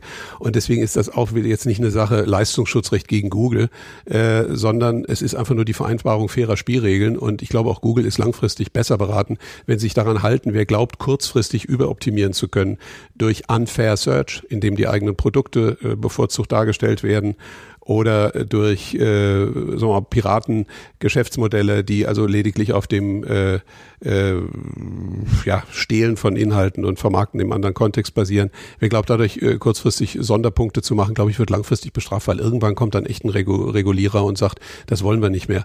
Und deswegen glaube ich, dass solche freiwilligen Vereinbarungen in einem frühen Stadium, die sich vielleicht auch ändern müssen über die Jahre. Wahrscheinlich ist das, was man heute vereinbart, in fünf oder in zehn Jahren überhaupt nicht mehr gültig. Aber dass das besser ist, als darauf zu warten, dass irgendwann der äh, Re Regulierer mit der ganz großen Knute kommt. Nun hat Google Ihnen ja das Argument aus der Hand zu nehmen versucht, indem sie einfach keine Werbung einblenden bei Google News. Was ist denn die Reaktion darauf? Also ich meine, die Argumentation ist ja ganz klar, wir machen hier gar kein Geld, das ist ein Verlustgeschäft für uns, ein Service an die Bevölkerung. Wo Klar. wollen Sie denn, wo wollen Sie denn da dem ja, Sie haben es ja gerade schon gesagt, das ist natürlich eine, ist eine Reaktion, die deren Taktik äh, relativ schnell durchschaubar ist. Insofern spricht es eigentlich für sich. Ne? Naja, aber wenn Sie sagen, Sie möchten gern an den äh, Profiten, die andere Leute mit, ihren, mit ihrer Arbeit machen, beteiligt werden und Google sagt, wir machen aber gar keine Profite, dann ist das ja erstmal ein Widerspruch. Ne, das machen sie dann jetzt in diesem speziellen Fall nicht, aber äh, werden es vielleicht später machen und andere machen es ja auch jetzt schon. Aber das hieß also, ja, dass sie auch im Moment mit dem Leistungsschutzrecht noch nicht verhindern könnten, dass Google das macht, oder? Weil Google kann sagen, das ist keine kommerzielle Nutzung, die wir hier tun. Und eigentlich nur ein bibliografischer Verweis. Und dann werden die überhaupt nicht betroffen von Wenn sie sich an die Spielregeln des bibliografischen Verweises halten, dann gilt das auch für Google, klar. Ja. Das, das wäre nur, also wie Google News ja gerade ist, ist ja quasi nur ein Ausriss, der direkt auf die Verlagswebseite linkt. Wenn Sie die Spielregeln des bibliografischen Verweises beherzigen und wenn Sie keine Vermarktung, keine systematische Vermarktung in diesem Kontext leisten, dann in der Tat wäre das langfristig auch vom Leistungsschutzrecht nicht betroffen. Insofern ist es doch wunderbar, wenn Google sagt, wir wollen das sowieso nicht, dann brauchen Sie doch gar nichts gegen das Leistungsschutzrecht zu haben dann betrifft sie das ja nicht. Sollten sie aber eine andere Agenda haben und das so lange aufbauen, bis eine Abhängigkeit entsteht, diese ganzen kleinen Krauterverlage äh, die Luft ausgeht und äh, Google dann sozusagen der zentralistische Inhaltemakler ist, äh, der dann auch das Monopol auf die Vermarktung hat, dann ist es ein anderes Spiel und das müssen wir jetzt nicht noch befördern, indem wir brav nicken. Ja. Also wir nehmen Google einfach beim Wort, so wie Sie es gerade gesagt mhm. haben, und sagen, wo ist das Problem? Gut, also der eigentliche Feind ist dann der, Schnitzel, der Schnipseldienst, der innerhalb von großen Konzernen eine, eine Nachrichtenmappe macht. Das ist auch einer der, ja, was heißt Feind? Das ist einer derjenigen, der. Gut, sagen wir Gegner. Wissen Sie, in der analogen Welt war das kein Problem. Es ist auch so, keiner ist hingegangen und hat sich sozusagen an Kopierer gestellt und hat irgendwie einen klugen Leitartikel äh, 50.000 Mal kopiert. Ja, hat keiner gemacht, ging nicht, hat zu lange gedauert, war nicht wirtschaftlich, hat einfach nicht funktioniert. In der digitalen Welt ist es ein Klick. Zack. Und deswegen sind natürlich durch die Digitalisierung einfach neue Herausforderungen entstanden. Und mit denen müssen wir uns befassen. Wir können nicht sagen, was irgendwann mal vor Jahrzehnten geregelt wurde, äh, greift jetzt noch. Aber das ist ein Prozess. Und in diesem Prozess müssen wir uns äh, Schritt für Schritt irgendwie an den besten Weg rantasten. Also mal ge gegebenen Fall, dieses Leistungsschutzrecht kommt jetzt in so einer oder ähnlichen Form durch. Ähm, äh, wären Sie denn willens zu sagen, okay, für den Axel Springer Verlag, äh, hier sind die Spielregeln für Blogger, unter denen ihr ohne, also als Klarstellung, äh, und denen ihr lizenzfrei äh, mit dem Material arbeitet? Absolut, könnt? sofort, ganz klar. Okay. Also nochmal, ich möchte es nur einmal nochmal ganz klar sagen. Also äh, ein Großteil unserer Mitarbeiter bloggt. Äh, wir sind selber Blogger. Ich weiß gar nicht mehr, wo der Unterschied ist zwischen Blogger, Superblogger, Verleger. Äh, also irgendwie zu sagen, äh, wir sollten irgendetwas tun, was äh, gegen die Blogger ist, wäre geradezu suizidal. Äh, das sind unsere Freunde, unsere Partner, unsere Mitarbeiter und äh, wir werden äh, gerne dazu beitragen, dass es da klare Spielregeln gibt und dass wir die besonders vorbildlich einhalten und dass das etwas ist, was Blogger motiviert, mehr zu tun. Dieses Leistungsschutzrecht war ja ein, ähm, ein interessantes Beispiel dafür, äh, was immer so gerne als Medienmacht bezeichnet wird, also als die, die Macht der Verleger, Politik zu beeinflussen. Ähm, äh, nun haben wir ja gerade die Situation, dass Politik ja immer mehr darauf angewiesen ist, wie sie öffentlich dargestellt wird, weil sehr die, die, die Dinge so komplex geworden sind, dass also die öffentliche Darstellung zum Beispiel wichtiger ist, als was im Gesetzestext steht, um sie durchzukriegen. Äh, hat sich denn aus Ihrer Sicht so das Verhältnis zwischen sagen wir mal, Pressemacht und Politik in den letzten Jahren verändert? Interessante Frage. Ich glaube, es ist alles etwas dezentraler, etwas unübersichtlicher geworden es gibt nicht mehr so diese ganz kleinen Netzwerke, die irgendwie alles unter sich vereinbaren. Vielleicht ging das in Bonn auch besser. Ich komme ja daher, ja, ich kenne es ein bisschen, ja, bin da geboren und vielleicht geht das im großen unübersichtlichen äh, Berlin nicht mehr so leicht und das ist gut. Ich glaube, dass diese Kumpanei zwischen Politik und Medien heute weniger vorhanden ist, dass sie überschätzt wird. Es gibt sicherlich noch Formen, wo einzelne Personen irgendwie zusammen ihre Spielchen machen. Aber ich glaube, dass es sich insgesamt eher entfremdet und ich glaube, dass diese Entfremdung gut ist. Nun haben wir auf der Gegenrichtung allerdings so ein, so ein ähm, die Konglomerate werden immer größer, immer weniger große Player beherrschen den Medienmarkt. Ist das nicht ein Widerspruch? Das ist ein, ja, aber das ist ein, übrigens in der Tat ein Problem. Da kann man jetzt verschiedene äh, Betrachtungswinkel einnehmen. Also Sie können erstmal sagen, na ganz so äh, konzentriert ist es zumindest in Deutschland noch nicht. Es gibt immer noch 360 unabhängige Zeitungsverlage. Das ist absolut führend weltweit. Gibt es nirgendwo auf der Welt. In England gibt es, glaube ich, noch 60 und äh, in Amerika auch nicht viel mehr. Also wir sind da weltweit absolut der sagen wir mal, fragmentierteste, kleinteiligste Markt mit natürlich dann auch der größtmöglichen Meinungsvielfalt und dem größtmöglichen Wettbewerb. Sie haben aber völlig recht, das wird sich weiter konsolidieren und weiter konzentrieren und insofern tendenziell Vielfalt, gerade auch in der digitalen Welt, potenziell eher ausscheiden. Gegenbewegung sind genau die Blogger. Was sind denn die Blogger? Die Blogger sind alle Kleinstverleger. Ein Blogger ist ein Kleinstverleger. Und insofern ähm, sehe ich das auch wieder überhaupt nicht kulturpessimistisch. Ich glaube, wir haben die Chance, äh, dass sich eigentlich im Internet möglicherweise sogar eine ganz neue Form äh, von Vielfalt entwickelt. Da werden manche werden absolute Mikroblogger bleiben, weil die ein so spezielles Thema, einen so speziellen Blickwinkel und mit so winzigen Ressourcen ein Mannbetrieb äh, fahren, dass daraus nie etwas Größeres wird. Aber andere entwickeln sich eben Schritt für Schritt in Strukturen hinein, die dann auch wieder wenn Sie so wollen, verlagsähnlichen, Publisher-ähnlichen Charakter einnehmen.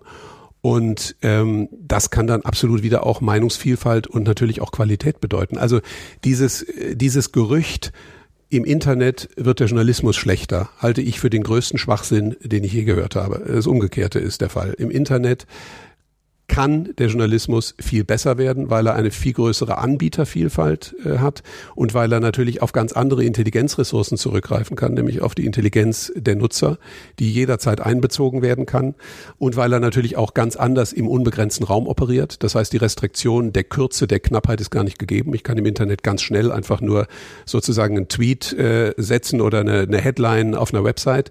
Äh, ich kann aber eben auch äh, mit 40.000 Zeichen äh, den Sachverhalt äh, der Euro-Krise analysieren.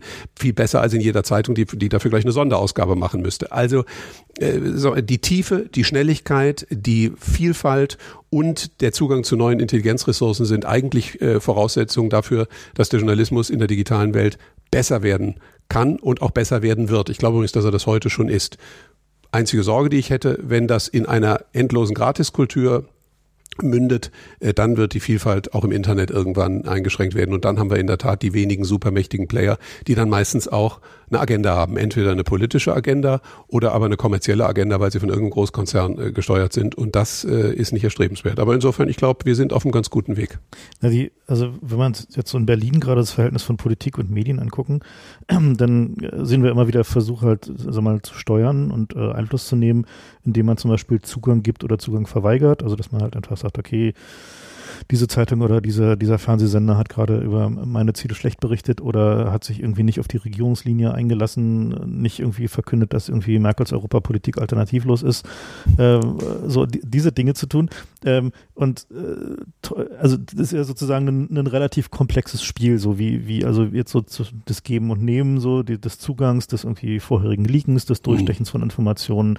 Und, und äh, was wir aber also so aus der Beobachtung sehen, ist, dass ja da eine Menge Leute unterwegs sind, so PR-Berater und ähnliche, die halt massiv versuchen, auf die Medien Einfluss zu nehmen.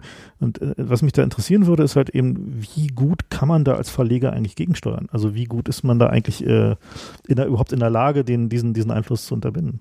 Ja, also erstmal würde mich natürlich interessieren, wie alternativlos zur alternativlosen Europolitik von Frau Merkel steht, aber das können Sie ja vielleicht. kommen wir gleich noch zu. Kommen wir gleich noch zu. ähm, zweitens ist, äh, teile ich Ihre Analyse. Sie haben recht. Drittens glaube ich, dass die ähm, äh, Möglichkeiten der Journalisten, ähm, damit auch der Verlage, der Blogger größer sind, als man denkt. Es geht immer ein bisschen mehr, als man glaubt. Man muss nämlich einfach nur Nein sagen. Und es steht nirgendwo geschrieben, dass ich auf irgendeinen Unsinn, den ein PR-Berater mir aufs Auge drücken will, äh, reagieren muss oder Teile davon übernehmen muss. Das hat für mich mit beruflichem Selbstverständnis zu tun. Es hat mit Selbstbewusstsein zu tun. Und eines ist klar, da schließt sich wieder der Kreis. Das Selbstbewusstsein ist höher dann, wenn ich wirtschaftlich unabhängig bin. Wenn ich nicht abhängig bin davon, dass mir dieser PR-Berater oder der Kunde, den man damit glücklich macht, auch in Zukunft noch Geld gibt. Wenn ich davon unabhängig bin, dann ist die Wahrscheinlichkeit äh, sehr viel größer, dass ich dem dann auch widerstehe und einfach sage, ja, ist eine interessante Anregung, aber es tut mir leid, ich kann mich dieser Darstellung nicht anschließen und schreibe das Gegenteil. Würden Sie sagen, dass die Macht oder der Einfluss der Presse als vierte Gewalt äh, abgenommen hat oder zugenommen auf der wenn Sie das mit dem Begriff Presse bezeichnen, dann hat der Einfluss dramatisch abgenommen. Wenn Sie sagen, ob der Einfluss des Journalismus abgenommen hat und damit also Journalismus in der digitalen Welt einschließen, dann glaube ich, dass er eher zunimmt.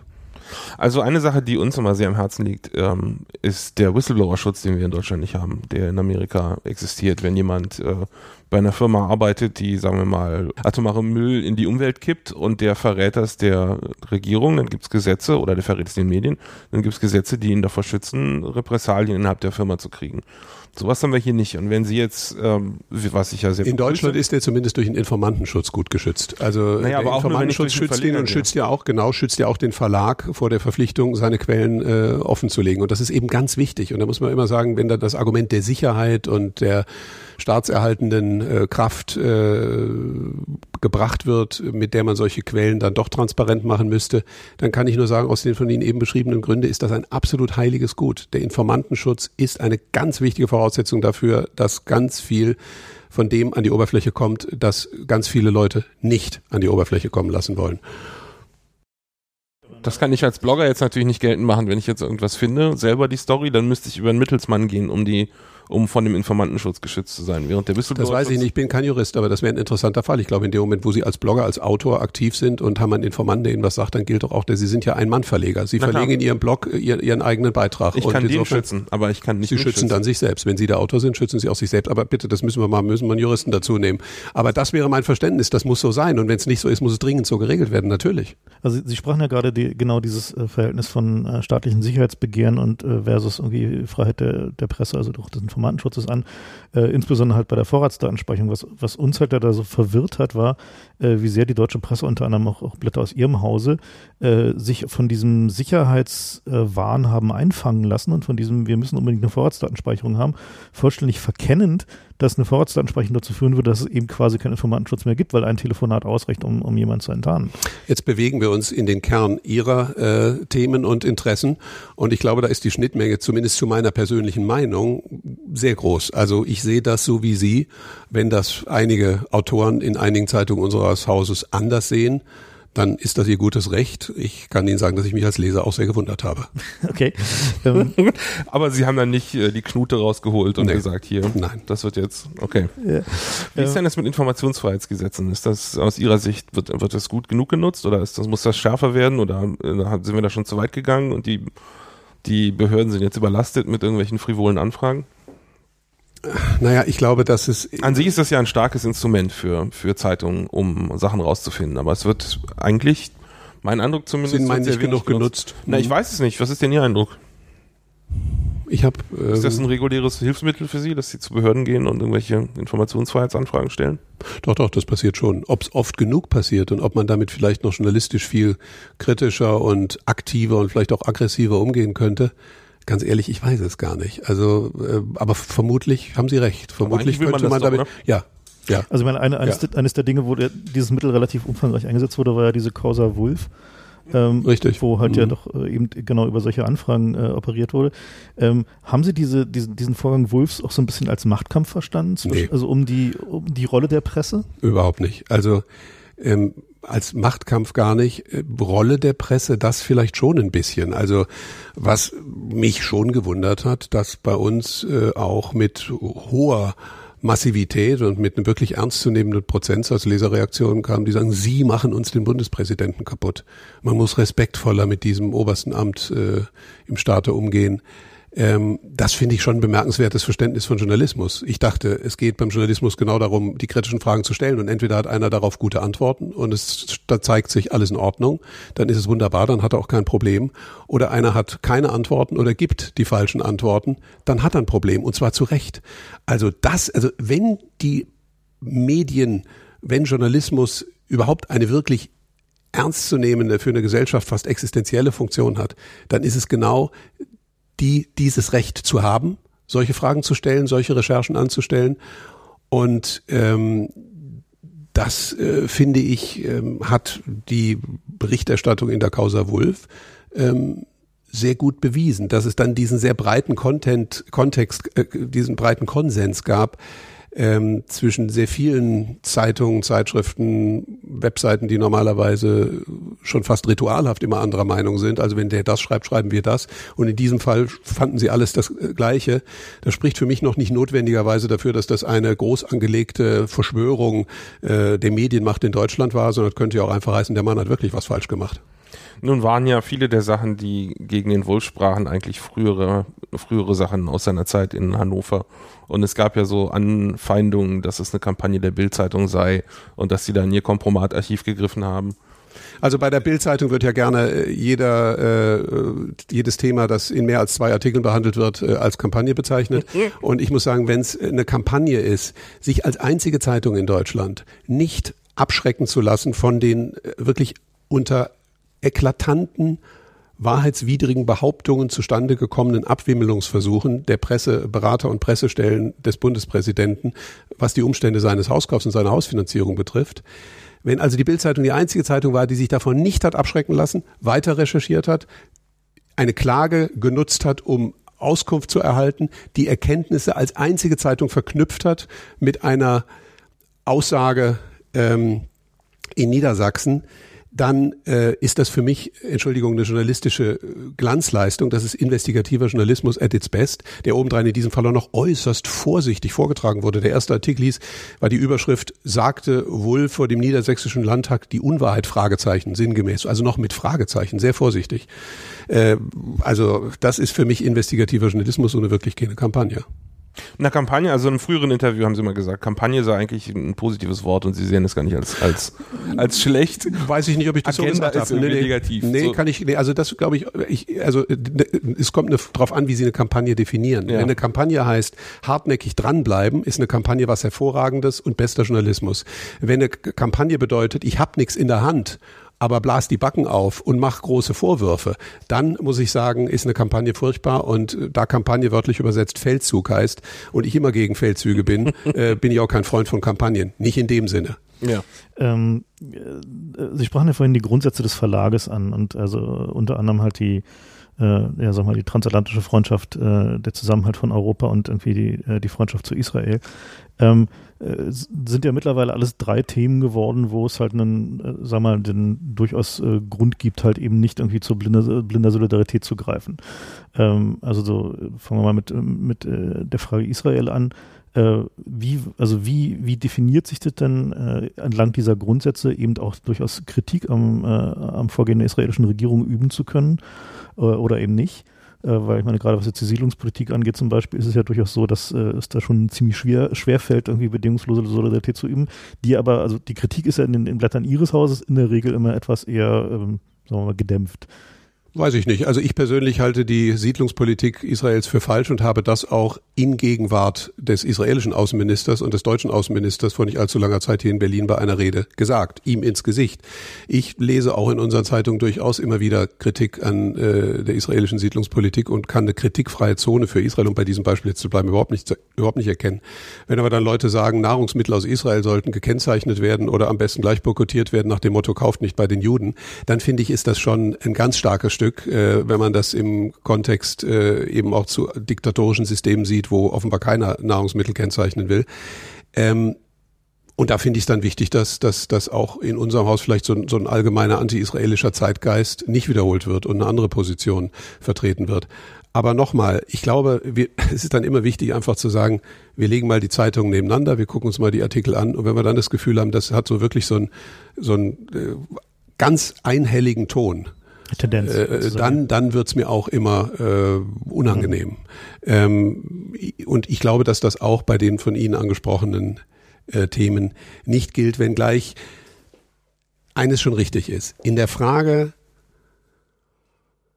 der Verhinderung jeder Form von neuem Antisemitismus ist dieses Haus sicherlich grundsätzlicher und entschlossener als bei jedem anderen Thema.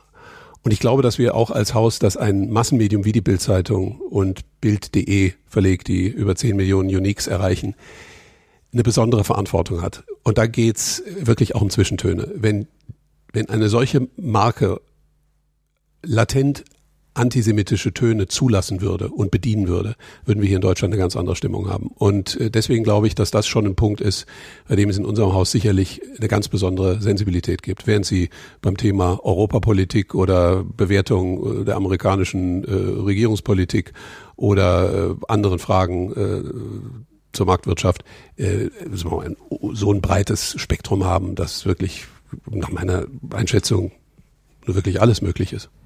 Also was mich als Außenstehenden immer interessiert ist, ist das sowas wie das Grundgesetz, die ersten 20 Artikel, die nie mehr angefasst werden können? Oder könnte irgendwann der Vorstand sagen, hm, ja, also das mit dem, mit dem, mit der Eurozone, das haben wir uns nochmal überlegt, das machen wir jetzt anders? Ich glaube letzteres, das ist kein, das ist auch schon mehrfach angepasst worden. Also zum Beispiel die, die erste Präambel war ursprünglich von Axel Springer 1967 nur der Herstellung der deutschen Einheit äh, gewidmet. War natürlich damals politisch völlig inkorrekt. Ne? Also wer in 60er Jahren sagte, die deutsche Einheit muss irgendwann äh, möglich sein, er hat immer gesagt, von der friedlichen Einheit in Freiheit. Also er hat diese beiden Begriffe immer mitgenommen. Also er hat gesagt, es muss friedlich sein, also nichts irgendwie Territorialgewinn durch Militärisches oder so. Und zweitens, es muss freiheitlich sein ähm, und ist dafür natürlich als Brandenburger Tor bespottet worden und die Leute sagten, wer noch äh, die deutsche Einheit für möglich hält, ist ein Reaktionär. Ich habe das selbst an der Frankfurter Uni noch erlebt.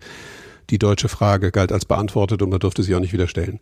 Er hat damit recht gehabt. Die deutsche Einheit kam in Freiheit und Frieden zustande. Er hat es leider nicht mehr erlebt. Heute ist es Common Sense. Jeder sagt doch gut, dass das Land wieder zusammen ist und zu einem neuen Nationalismus äh, oder Faschismus hat es bisher erkennbar nicht geführt. Also heute versteht man die Aufregung von damals gar nicht mehr. Als das dann eintrat, machte natürlich diese Präambel keinen Sinn. Dann hat man sie angepasst und hat eben gesagt, es geht um äh, die deutsche Einheit, also sie weiter zu erhalten und zu vertiefen und eben um die äh, Einigungsbemühungen der europäischen Völker, sprich um die europäische Einheit.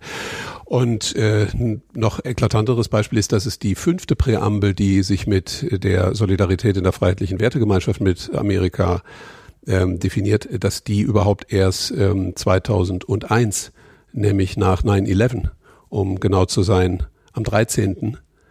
Ähm, als zusätzliche fünfte Präambel äh, auf unsere Initiative vom Aufsichtsrat verabschiedet, äh, überhaupt erst eingeführt worden ist. Sie als Transatlantiker schmerzt Sie das, wenn Sie, wenn Sie mitkriegen, wie in Amerika Dinge nicht gut laufen? Ja. Also ist das immer noch ein Vorbild für Sie? Wissen Sie, also meine Mutter hat mir gesagt, die größte Form der Liebe ist Kritik. Und wenn Ihnen etwas wichtig ist, wenn Sie ein Land, das in seiner, äh, sagen wir mal, entschiedenen ähm, Freiheitlichkeit und äh, nicht feudalen Demokratie-Idee äh, schon für viele Dinge Vorbild ist und äh, ganz tolle Sachen einfach erreicht hat und prägend ist. Ich meine, wenn wir über die digitale Welt reden, äh, die hätten wir wohl ohne Amerika nicht.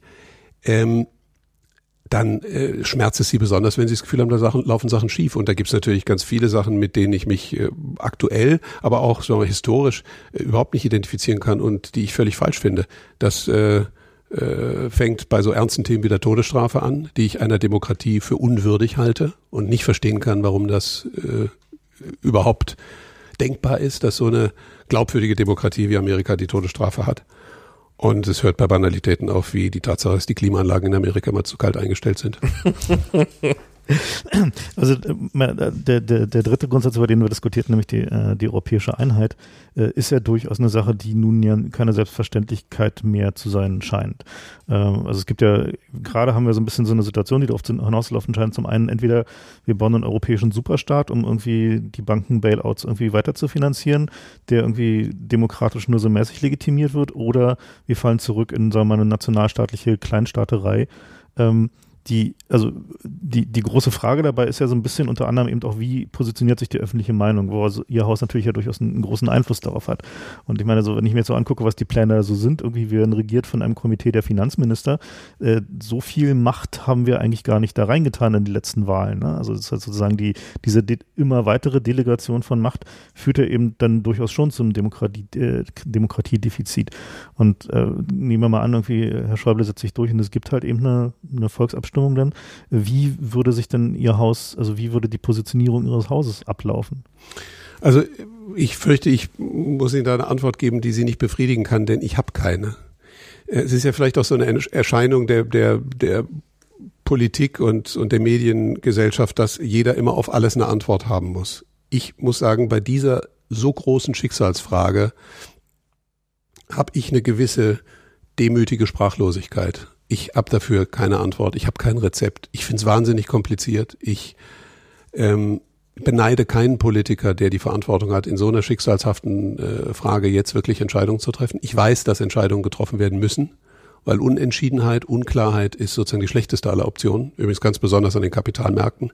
Die hassen nicht so sehr wie Unentschiedenheit und äh, Ambivalenz und Unklarheit. Ähm, aber es ist eben in der Tat fürchterlich schwer, hier jetzt die richtige Entscheidung zu treffen. Ähm, und äh, es scheint doch so, dass beide Extreme falsch sind. Zu sagen, Solidarität heißt, es wird alles so lang umverteilt, bis keiner mehr was hat, führt zu einer europäischen DDR und wird einfach nicht funktionieren, wird zur Verarmung Europas führen.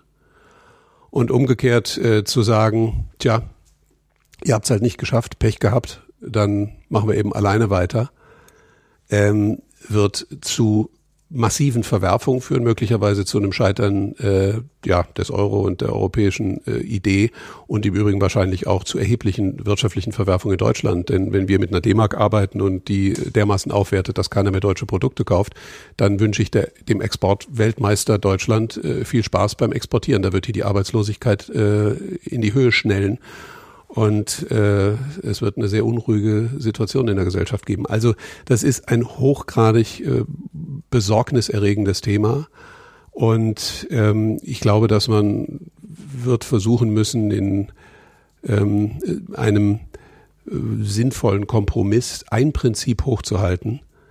Das bedeutet, dass in einer Marktwirtschaft es nicht so sein darf, dass die Gewinne privatisiert sind und die Verluste äh, verstaatlicht. Was aber äh, gerade der Fall ist. Also ich meine, gerade ist es ja so, dass also ein Großteil der angehäuften Schulden kommt ja eben aus den Banken-Bailouts, in denen ja genau die, die Verluste verstaatlicht werden. So, Jawohl. Und, ich meine, und welche, welche, also ich meine, am Ende ist das ja ein, ein dramatisches Demokratiedefizit, weil äh, ich kann mir nicht vorstellen, dass irgendwie äh, die Leute, äh, also die Wähler, eine Regierung gewählt haben, die sowas beschließt, in dem Willen, dass sie irgendwie eine Legislaturperiode später mit irgendwie einer Billion Euro mehr Schulden dastehen, die am Ende irgendwie in den Taschen von den Banken gelandet sind. Gut, aber das kann eh niemand zurückzahlen. Ich denke, insofern ist das so eine Unrealität.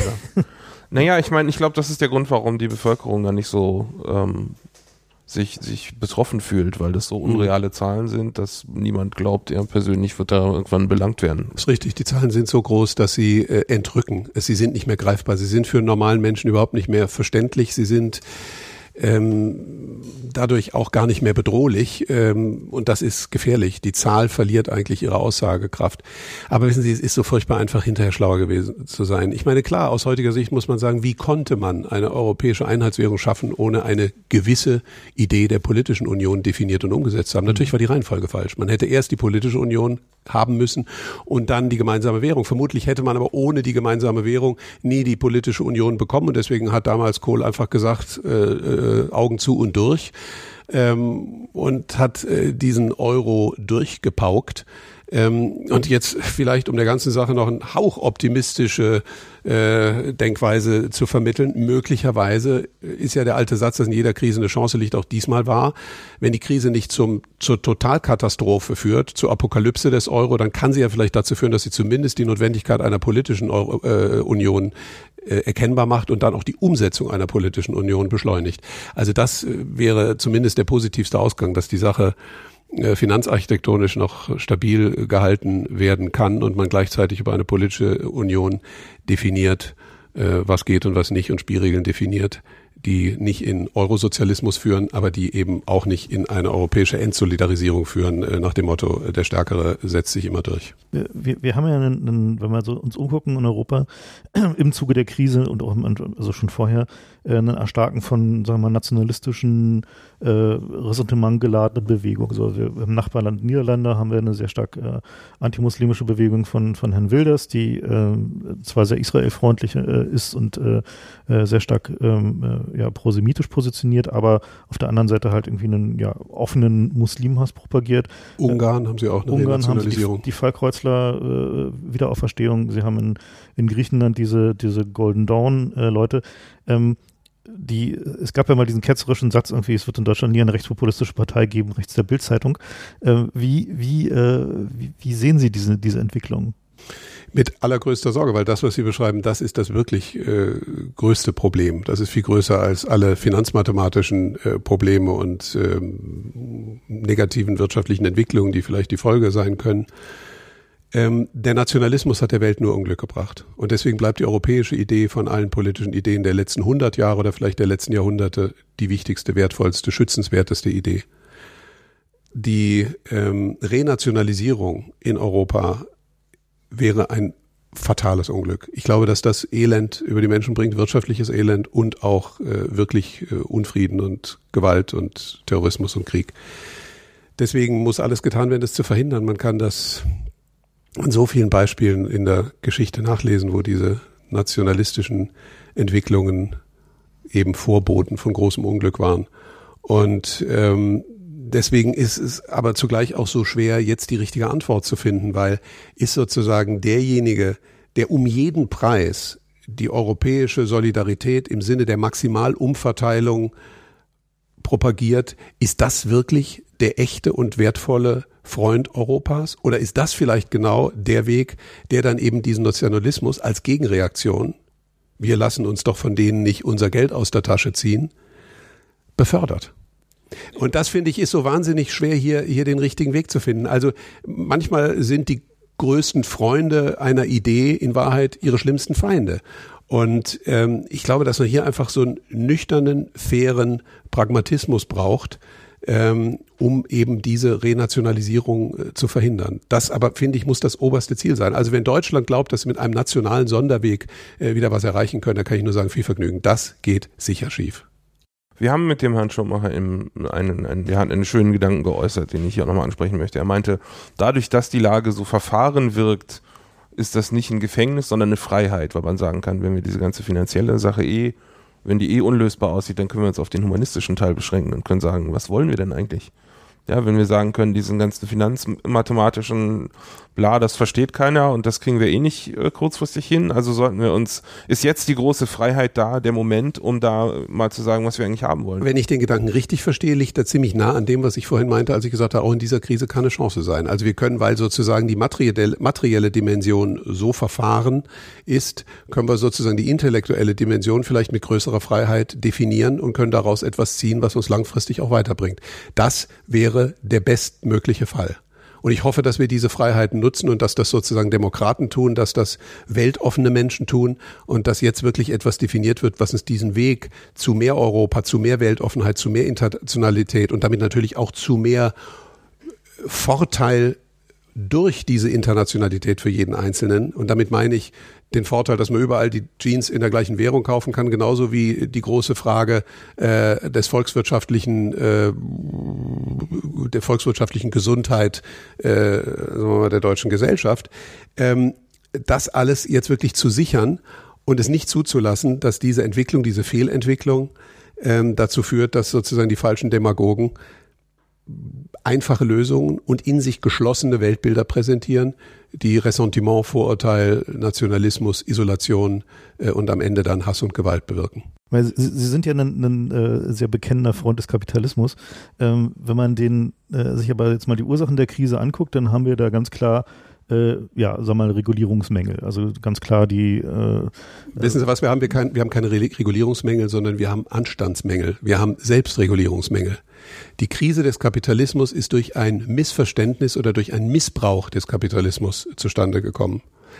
Das, das klingt äh, jetzt aber so ein bisschen so wie irgendwie die Argumentation, dass die DDR ja eigentlich auch äh, ein gutes System war, sie war nur falsch implementiert. Nee, das glaube ich nicht. Nee, also pass mal auf, da will ich es Ihnen schon sehr viel konkreter sagen. Also ich sehe zwei Hauptursachen, die diese Bewegung in Gang gesetzt haben. Zum einen, ich kann es Ihnen nicht ersparen, aber auch die Politik hat gerade durch Regulierung hier eine ganz wesentliche Voraussetzung geschaffen. Es war die amerikanische Regierung, und zwar mehrere, die von Clinton und die äh, weitergeführt auch von Bush, die äh, nach der Idee, jeder Amerikaner muss ein Hausbesitzer sein, zu äh, äh, irrationalen Rahmenbedingungen, regulierten Rahmenbedingungen geführt hat, die es jedem ermöglicht haben, egal ob er sich leisten konnte oder nicht, so viel Schulden aufzunehmen, non-recourse, also ohne Verantwortung, um sich ein Haus zu kaufen, das er sich eigentlich nicht leisten kann. So entstand die Immobilienblase.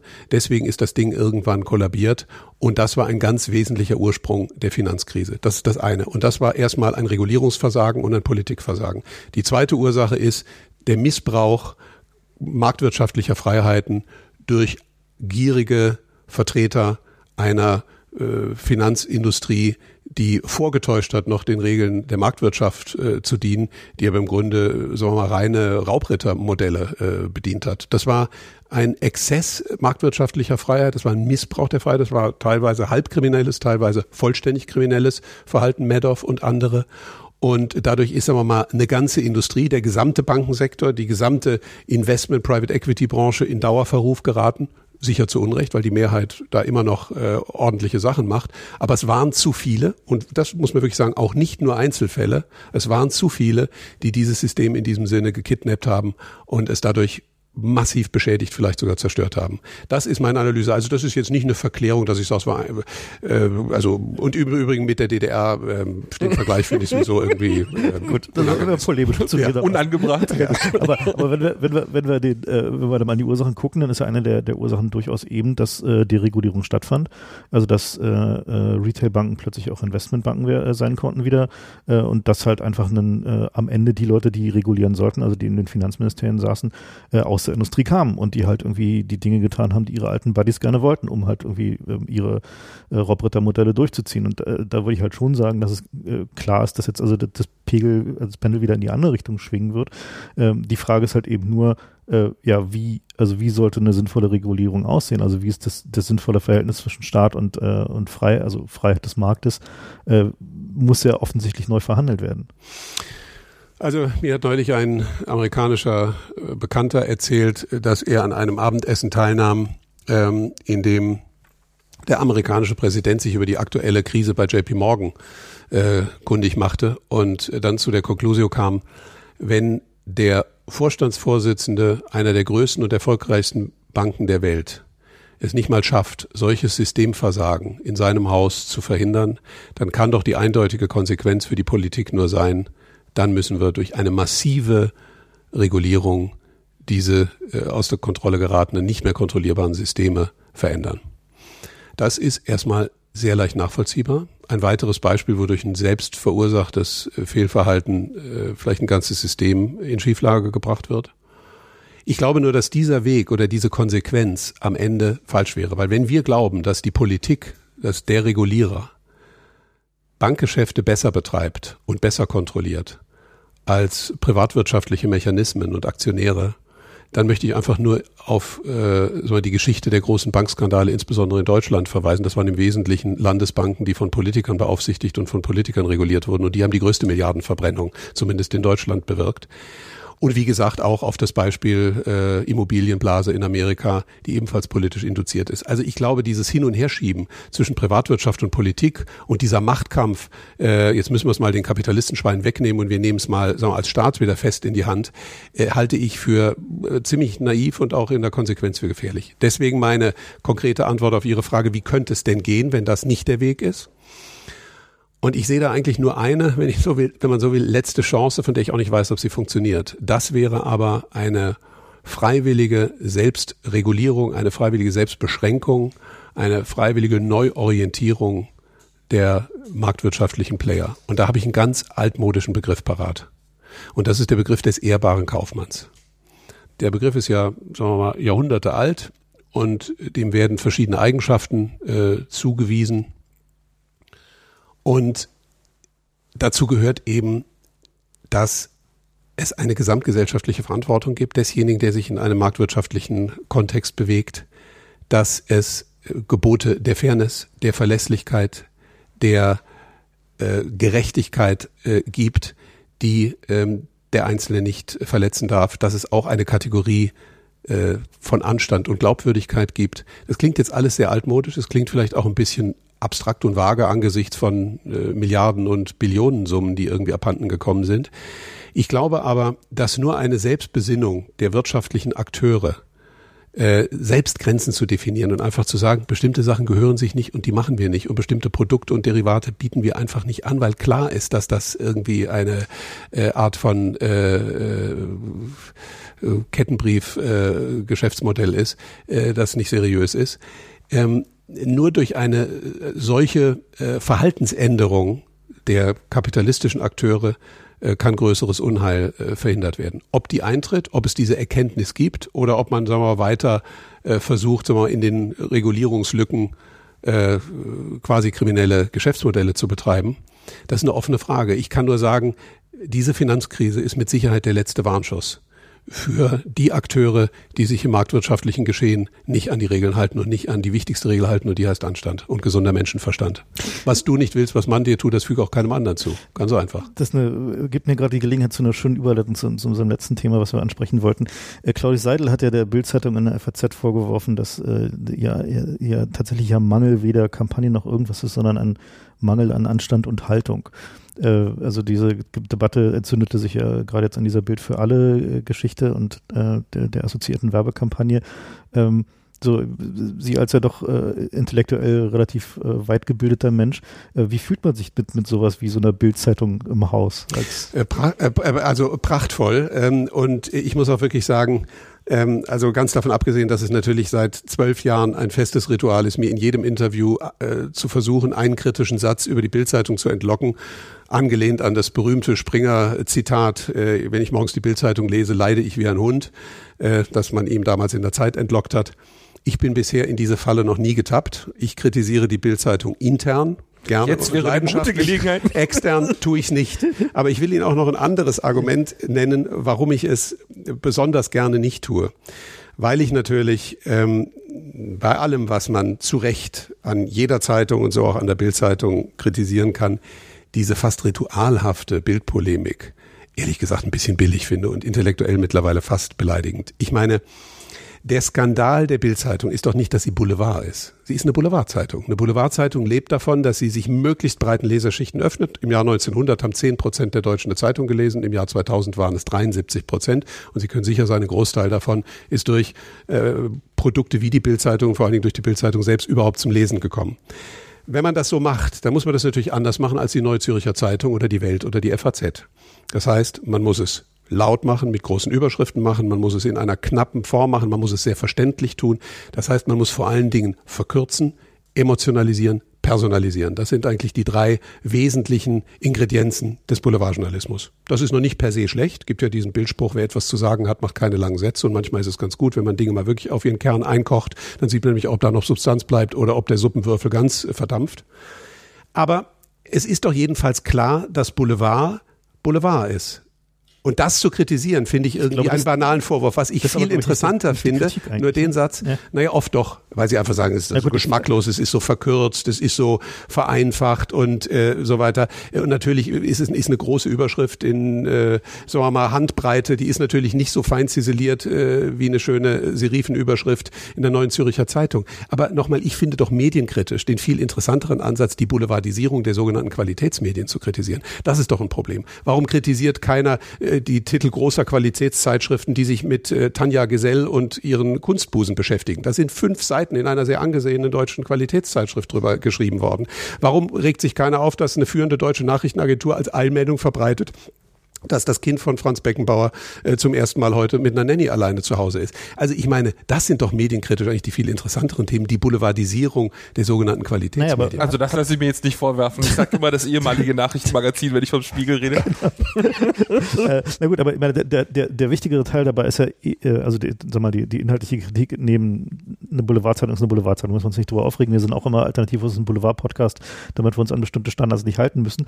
Ähm, und wir haben halt einfach den, also Boulevard war, äh, ist geschenkt. Interessanter ist aber tatsächlich ja eben die, die Frage, äh, dass ja gehäuft gerade in der Bildzeitung äh, Sachen auftreten, wo äh, falsche Geschichten groß rausgebracht werden, wo Leute hinterher leiden und es dann doch sehr hart ist für die, einen, äh, sag mal, eine Richtigstellung zu erzielen. Also das ist eine Aussage, die muss ich jetzt wirklich vehement bestreiten. Dass in der Bildzeitung Fehler passieren und Fehlberichterstattungen, das ist richtig. Dass es mehr passiert als in anderen Zeitungen, halte ich sogar für ausgesprochen falsch. Ich glaube, dass keine Zeitung in Deutschland so genau und so vorsichtig und präzise recherchiert wie die Bildzeitung, weil nämlich jeder Fehler, der in der Bildzeitung gemacht wird, überproportionales ja, Echo findet genau und wahnsinnig bemerkt gesagt wird. Ja. Und deswegen äh, sind die besonders vorsichtig. Wir kennen die Beispiele mit Bolzenschneider vor zehn Jahren und so weiter. Ja, oder jetzt gerade, oder jetzt gerade wieder die Sache mit dem falschen mhm. Foto, wofür sich Bild sofort entschuldigt hat. Und das ist ein überhaupt nicht zu beschönigender, echter handwerklicher Fehler. Das passiert, aber sobald Bild was passiert, ist es eine Riesenstory. Wenn das in der Süddeutschen oder in der FAZ oder äh, im Hamburger Abendblatt oder irgendwo anders passiert oder in der AD oder im ZDF, da sagt man, na ja, ist ja passiert halt mal. Und da finde ich schon, wird irgendwie auch mit zweierlei Maß gemessen. Es ist halt immer alles, was Bild macht, fällt besonders auf. Und Bild macht bestimmte Sachen falsch und dann sind sie auch sehr wirkungsstark, wenn irgendwo ein Persönlichkeitsrecht in der Bildzeitung verletzt wird, wenn ein Faktum äh, falsch äh, zitiert wird oder falsch dargestellt wird, dann hat das besondere Wirkung. Und wenn Bild weh tut, dann tut Bild eben auch besonders weh. Aber ich muss einfach sagen, Bild tut auch sehr viel wirklich Gutes. Und auch beim Gutes tun ist Bild halt äh, stärker als andere. Wenn Sie mal gucken, was mit Herz für Kinder jedes Jahr an zweistelligen Millionenbeträgen äh, zusammengetragen wird. Wenn Sie gucken, was das Engagement auch der Bildzeitung wirklich für, für, für Kunst und Kultur bewirkt. Ja. Aber meinen Sie nicht, dass, also, dass es tatsächlich einen, äh, eben durch den, den Boulevardanspruch ein eher nicht eher ein kulturelles Problem ist, also dass halt einfach der sozusagen der Willen, der Wille bissig zu sein, der natürlich mit irgendwie dem Willen unterhaltsam zu sein einhergeht. Meine gut, was ich bei Ihnen höre, ist, dass Sie schon sagen, dass Sie äh, davon ausgehen, dass die Zeitung dadurch, dass sie eine größere Keule ist, eine größere Verantwortung hat. Ja. Ne, also dass sie halt einfach so. den, den Versuch unternimmt, so, aber trotzdem halt ja, sagen wir, es ja relativ frequent passiert, dass halt also Sachen, also mal Bildblog lesen zum Beispiel, die, die ja doch eigentlich fast in jeder Ausgabe Sachen ja. finden, die halt einen, äh, wo, also wo machen mal einen neue Züricher Blog oder einen süddeutschen ja, machen Sie Blog. Mal, und dann bin ich sicher, dass quantitativ... Machen Sie mal Süddeutsche, die haben ja eh gerade... Dass quantitativ die, die Fehlerzahl höher ist. Also ich sage es einfach nochmal ganz klar, Bild macht Fehler, aber Bild macht Fehler nicht absichtlich. Bild erfindet keine Geschichten, Bild fälscht keine Fakten. Sondern versucht wirklich wahrheitsgemäß zu berichten, aber natürlich die Dinge zuzuspitzen, sie zu emotionalisieren und sie sozusagen einem breiteren Publikum verständlich zu machen. Und äh, ich würde mir einfach etwas mehr Entspanntheit wünschen. Wir müssen nicht sagen, äh, die Bildzeitung macht alles richtig. Das wäre naiv und dumm und auch peinlich. Äh, aber umgekehrt ist sozusagen dieser automatische Reflex, dass sich alle von der Empore des guten Geschmacks äh, herab, herablehnen und sagen, guck mal, was diese Proleten auf dem Boulevard da wieder für geschmacklose Sachen gemacht haben, finde ich eben als medienkritische Haltung unglaublich billig und fände es spannender, wenn wir uns auch mal mit den Verfehlungen und den Boulevardisierungstendenzen äh, der Qualitätsmedien auseinandersetzen würden. Weil wenn es nämlich eine Bildzeitung gibt, aber da drumherum ganz viele äh, Medien, die in sehr differenzierter Weise nach dem Warum und nach dem Wie und nach den Zwischentönen und den Hintergründen fragen, dann haben wir eine wunderbar ausgewogene Medienvielfalt. Wenn aber irgendwann alle so aussehen wie die Bildzeitung, dann wird es problematisch. Ärgert Sie das eigentlich, dass die Welt weniger Leser hat als die Bild? Ich würde mir wünschen, dass äh, die Welt mindestens so viel Leser hat wie die Bildzeitung, aber es liegt in der Natur der Sache, dass sie es nicht haben kann, weil die Welt ist eine Zeitung, die sich letztlich an ein sehr elitäres Publikum wendet und das tut die Bildzeitung nicht und das kann man verachten, weil man elitär ist und sagt, wir wollen nur eine Zeitung für Hochgebildete machen. Ich finde es gut, dass es beides gibt. Ja, dann äh, sind wir am Ende. Sie müssen, glaube ich, zum Flieger. Stimmt. Ja, okay. Dann äh, vielen Dank fürs Gespräch. Hat mir Spaß gemacht. Dankeschön. Ähm, dann äh, vielen Dank fürs Zuhören und ähm, bis zum nächsten Mal.